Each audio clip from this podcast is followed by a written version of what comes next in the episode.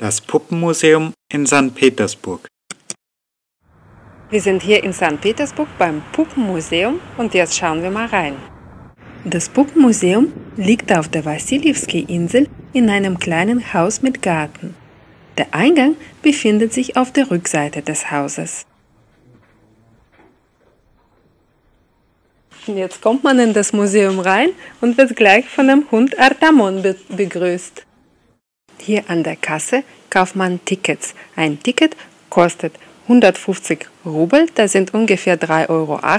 Für Studenten 70 Rubel, ungefähr 1,80 Euro, egal ob Studenten aus dem Ausland oder russische Studenten und als Kunststudent kommt man sogar umsonst rein. Die Ausstellung beginnt gleich im Eingangsbereich mit Märchenfiguren. Typisch für russische Märchen ist der dreiköpfige, vollspuckende Drache Zmei Das hier ist ein Dorfgässchen. Hier jede Vitrine ist wie ein Häuschen gemacht und in jeder Vitrine sieht man eine andere Szene, zum Beispiel wie ein russisches Weihnachtsfest gefeiert wird, eine russische Hochzeit, ein Karneval, Maslenitsa auf Russisch und zum Schluss sieht man, wie eine russische Familie ausgesehen hat. Dieser Raum ist einem altrussischen Dorfhaus nachempfunden. Hier aus dem Fenster sieht man die Nachbarn und wenn man aus diesem Fenster rausguckt, dann sieht man, wie es draußen ausgesehen hat. Das sind die heidnischen Götter und ein Lebensbaum. Danach wurde Russland christianisiert und hier sieht man zum Beispiel eine sehr filigrane Arbeit, Matryoshka, mit verschiedenen Heiligenbildern. Und hier sind wir in dem Raum, in dem es um Märchen geht. Hier in der blauen Vitrine ist die Meereswelt und da drüben gibt es russische Märchen. Und hier sehen wir eine typische Figur aus russischen Märchen. Die Figur heißt Babka Joschka oder Baba Yaga.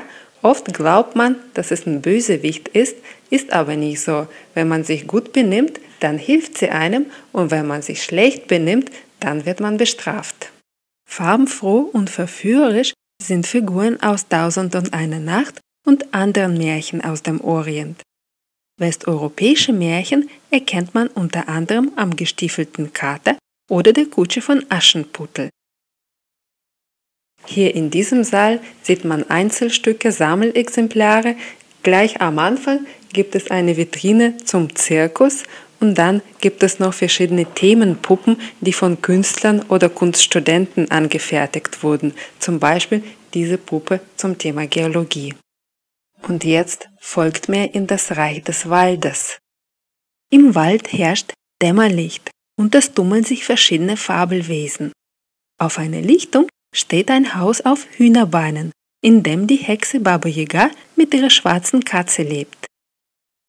Und es gibt im Wald natürlich auch Mücken. In diesen Raum hier werden kleine Kinder nicht reingelassen. Wir befinden uns hier in einem Eros-Raum, ist der Liebe und der Erotik gewidmet.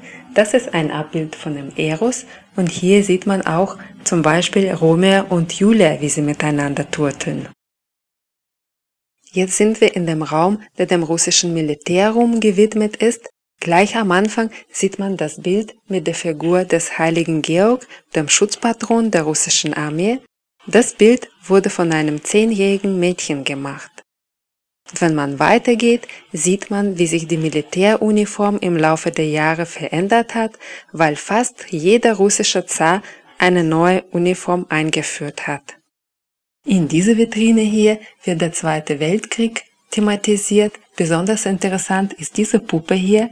So eine Puppe hat jede Frau bekommen, die von der Front zurückgekehrt ist. Damit sollte sie in das normale Leben zurückgeholt werden und an ihre Mutterrolle erinnert werden. Und hier haben wir ein Puppenhaus. So sahen früher Mietshäuser in St. Petersburg aus. Unten haben reiche Leute gewohnt und je höher desto ärmer die Leute und desto kleiner die Wohnungen. Hier in dieser Vitrine sehen wir die russische Zarenfamilie. Die Puppen wurden von der Museumswerkstatt Patieschny Promysl gemacht. Die Gesichter sind den echten Gesichtern nachempfunden und aus Porzellan gemacht. Wir sind hier in der Puppenwerkstatt und hier werden schöne Puppen gemacht. Zum Beispiel wie diese hier, die den Tee warm hält. Diese sitzt hier auf einem Samovar. Und so eine Puppe beginnt mit so einem Kopf. Dieser Kopf wird dann bemalt, sieht dann schon so schön aus und dann wird die Puppe gekleidet und bekommt noch solche Arme. Und dann am Ende sieht es so schön aus. Und hier an diesem Tisch kann man Irina bei der Arbeit zuschauen, die Nussknacker bemalt. In liebevoller Handarbeit entstehen hier Puppen zu verschiedenen Anlässen, wie zum Beispiel Weihnachten. Hier in dieser Werkstatt werden auch solche schönen Puppen hergestellt in traditioneller russischer Tracht.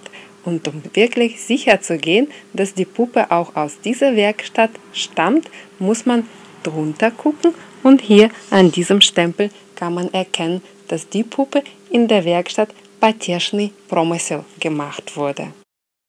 In diesem Saal hier sieht man verschiedene Theaterpuppen, zum Beispiel Marionetten oder Fingerpuppen.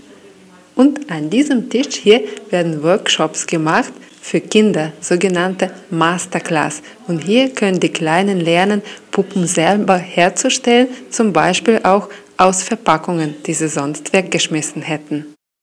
Und hier im Museumsladen kann man auch eine Puppe kaufen. Hier gibt es Puppen schon für unter 5 Euro, zum Beispiel so eine. Und man kann auch den Pudel Artamon kaufen, der uns am Anfang begrüßt hat.